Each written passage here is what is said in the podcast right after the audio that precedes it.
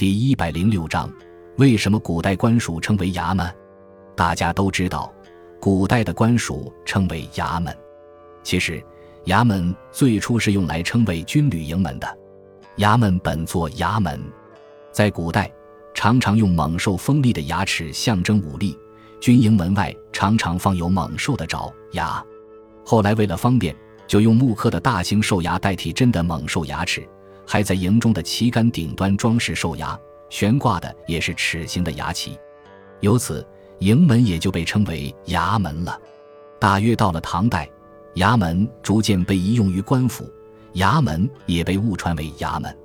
正如唐人封衍在《封世文见记》中所说：“晋俗上武，是以通乎公府为公衙，府门为衙门，因稍讹变，转而为衙也。”衙门一词广泛流行开来，宋以后，衙门就彻底取代衙门，成为官署的代称。